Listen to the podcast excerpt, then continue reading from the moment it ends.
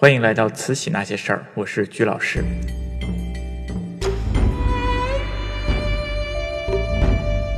今天呢，我们来继续说慈禧的儿子同治皇帝。一八七三年的时候啊，嗯，两宫太后呢扯了帘子，不再垂帘听政了。那么同治皇帝呢自己就亲政了。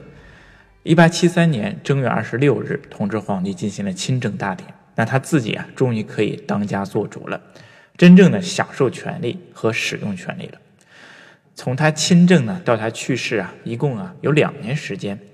这似乎啊没有太多的时间能给这个同治皇帝啊有太大的作为，但是同治皇帝一亲政，他就干了一件大事，而且这件事啊可足可以让他彪炳史册，甚至呢对整个中国近代史都有划时代的意义。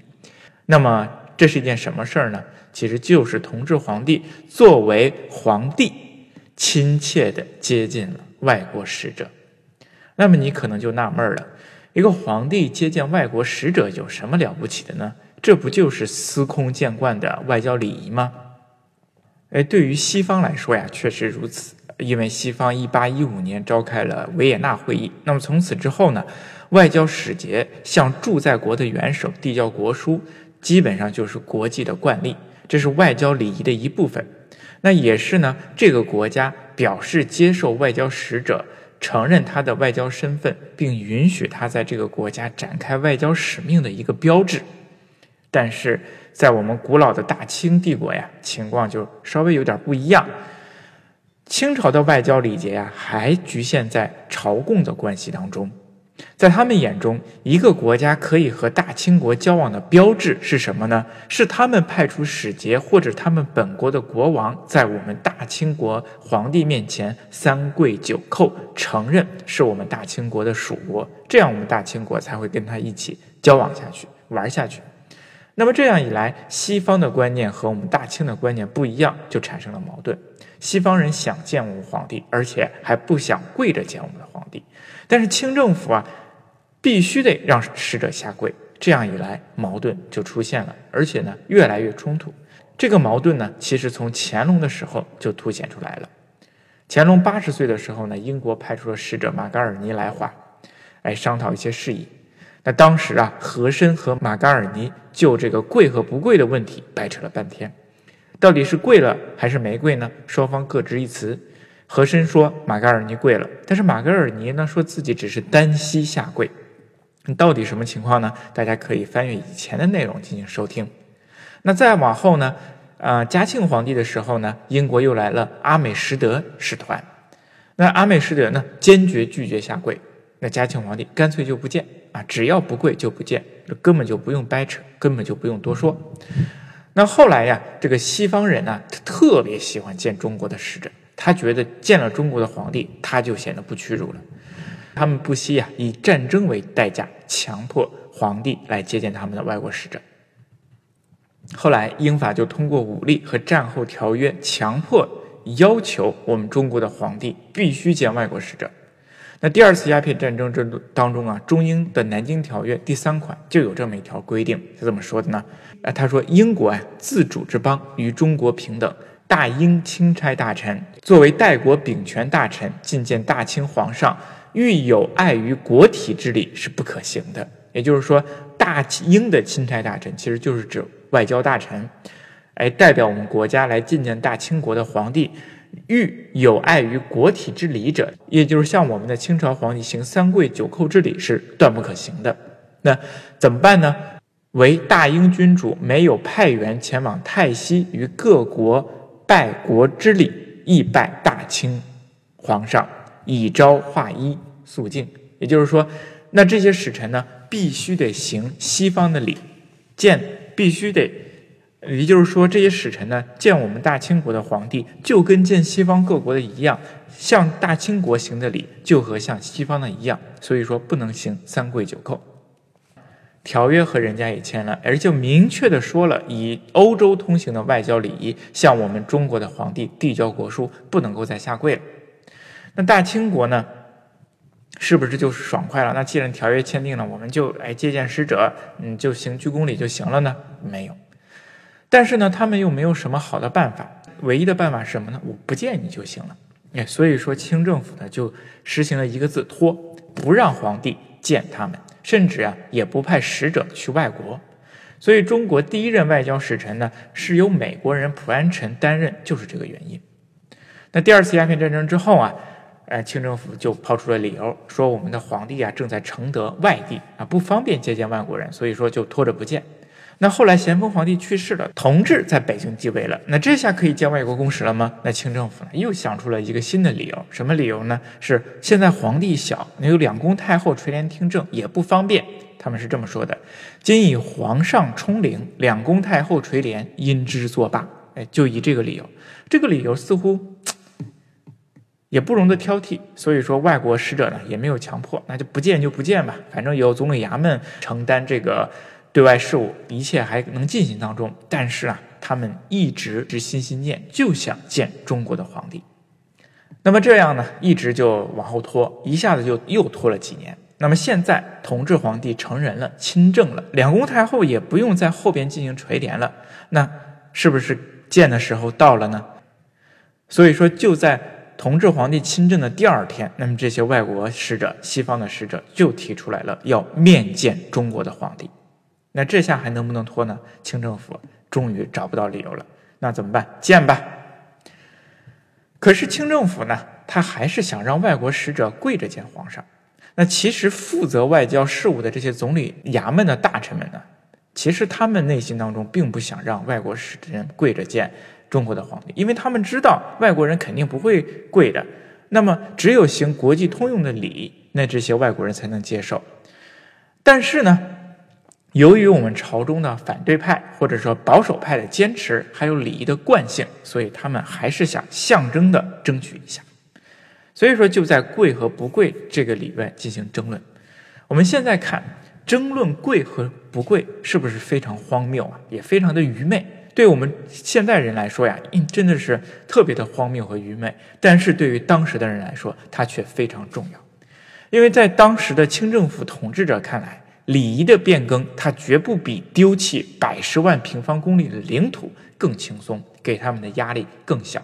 如果礼仪变了，那么清朝的天朝地位就不复存在了，那所谓的这种主国和属国的关系也就没有了。当时的清政府，他还是沉吟于那种朝贡的体制之中，至少他想极力的维护这种关系。因此呢，总理衙门就本着。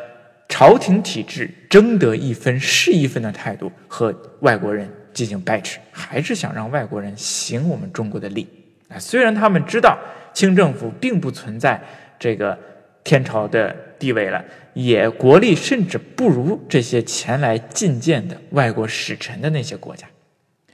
不管怎么说，经过了几个月的谈判和以及内部的争取啊，哎，总理衙门还真的是争取到了一些权益。争取到了什么呢？首先，外国的这些使臣呢，肯定是不会跪着行跪拜礼的，三跪九叩那就不必想了。但是这些使臣们也做出了一些让步，他们表示要对中国的皇帝格外崇敬，所以说，哎，由国际惯例的三鞠躬礼变成了五鞠躬礼，也就是向中国皇帝行五鞠躬。哎，够给面子了吧？其他的国家的那些君主元首都是行三鞠躬，但是对着我们大清国的皇帝行五鞠躬。第二呢，使臣在递交国书的时候呢，你不能够哎上来就谈正事儿，不行，你得先问我们大清国皇帝好，要先请安奏贺。再次啊，在觐见的过程前，各国的使臣都必须得哎先排练啊。我们这个总理衙门会告诉你怎么站、怎么说，必须得反复排练好。那这些这些外交使臣呢，都都同意，行，你说怎么办就怎么办吧，只要让我们见皇帝就行。但是这个后来呀，清政府还是觉得就这样让中国的大皇帝见了这些小鬼子们的使臣，还是耿耿于怀，不开心。怎么办呢？他们就绞尽脑汁来想一些问题。首先，他们在接见的地点上做了手脚。专门挑出了紫光阁这个地方来接见他们。那为什么要挑紫光阁呢？哎，别有用意，很有深意的。因为紫光阁呀，过去它是用来接见各地藩王还有蜀国的地方。哎，那些各地藩王进京见中国的大皇帝，怎么见呢？就去紫光阁见他。所以说，清政府自我安慰，我用紫光阁来接见你，就说明什么呢？说明你在我心目当中还是夷人，我用夷人的的办法对待你，你还是我心中的小鬼子。所以我们看来看，所以我们大家看，清政府在这件事情上呢，他就像一个谈恋爱时期的小姑娘一样，内心戏非常多，而且自导自演，努力去寻找一些自我安慰，安慰自己那种。弱弱安慰自己的那种自尊心，外国使者呢并不介意，啊，只要你让我们见皇帝，而且不跪着见皇帝就行，啊，你上面的那些要求，举五个躬，那我们就举五个躬，在紫光阁见，那就在紫光阁见就行了，啊，我们就要见大清国的皇帝。这一天呢，终于就到来了，同治十二年六月初五，阳历是一八七三年六月二十九日。英国、法国、美国、俄国、荷兰还有日本的使臣在紫光阁觐见了中同治皇帝。清政府呢还是很傲娇，为了显示自己不重视这件事情啊，当时清政府的官媒根本不予于报道和宣传，《清实录》啊记载的非常简单，只用了二十三个字，交代了时间、地点、人物，没有任何多余的细节，就想体现出清政府不重视这件事情。哎，我就像接见了以前的那些藩属国一样，接见了他就完了。但是外媒非常的兴奋，比如说法国巴黎的《世界画报》专门就请画家绘制了铜版画来再现这件事情。上海的《申报》这也是一个外媒，也对这件事进行了详细的报道。具体内容咱就不说了，因为礼仪啊非常枯燥，无非就是觐见的顺序啊，到底做了些什么事儿，怎么站，就这个。整个觐见的过程呢非常短，只有半个多小时。但是从西方的角度上来看，这半个小时对他们来说非常重要。为了这半个小时，他们做出了很长的努力。如果我们从马嘎尔尼就算起的话，那么这一共有七十多年了。七十多年的努力，就为了半个多小时。他们通过第一次鸦片战争瓦解了清政府的军队军事防务体系，那么通过第二次鸦片战争以及支持辛酉政变，扫除了清政府内部的排外政治势力。然而啊。军事和政治上的障碍可以扫除，但是无形的心理上的天朝壁垒却难以攻破。贵和不贵这个问题啊，就是天朝壁垒的最后一道防线。那清朝历史上呢，也对这件事情进行反复的讨论。比如说，同治六年和同治十二年的时候，清政府内部就围绕着进谏和不进谏、贵和不贵展开了多轮的争论。有些人建，比如这些开明派，嗯，什么曾国藩呐、左宗棠啊、李鸿章这些人就是主张建的，但是还有很多人呢，他是坚决反对建的。为什么反对呢？就是因为在这些保守人当中，他们认为洋人并不是人，是夷，是禽兽，是我们大清国的属国。夷人呢，非象化之地啊。华和夷之间的区别，就是君子和禽兽的区别。你说我们皇帝怎么能建这些禽兽呢？而且我们皇帝见了禽兽，这些禽兽居然还不三跪九叩，居然和我们皇帝一样站在那里和我们平起平坐，这些是保守派接受不了的。那么同样，西方人也接受不了让他们三跪九叩的观点，他们就是觉得不能够忍受自己不平等对待对待。哎，在西方人眼当中，他们就觉得中国的清政府啊真的是落后、腐朽。哎，他们不但不给我们。平起平坐，反而还高高在上，这当然是忍受不了的。所以说，西方人就想通过这次觐见，让中国的君臣上下、老百姓们都看到，他们绝对不能够让清政府和中国的这些百姓呢，以外夷的身份来对待他们，更不能以属国的地位来轻视他们。所以说，他们要扭转这种局面。当这些外国人挺着身子走进紫光阁，哎。昂首挺胸地向中国皇帝问好的时候，他们其实突破的不仅仅清，不仅仅是清朝皇宫的大门，更是那道无形的夷夏大防的堡垒，更是我们中国那些顽固派，或者说整个清政府的那个心理堡垒。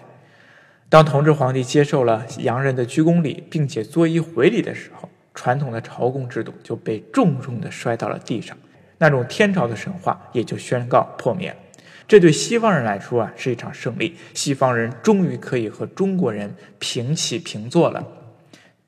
啊，大家可能觉得这个比较奇怪啊，好像我们西方好像在近代近代上这个呃，我们这个中国呀，备受西方的欺负啊，确实是受他们的欺负，确实是战争被他们打败了。但是在我们清政府心目当中，西方人那根本就不是人，根本就不正眼看他。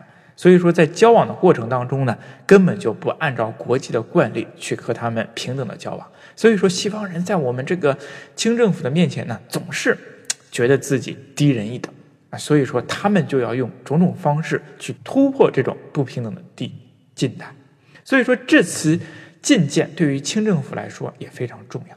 那清政府呢？他那种高高在上的天朝上国，就循着这一次觐见的台阶，从天上来到了地下，立于了万国之列。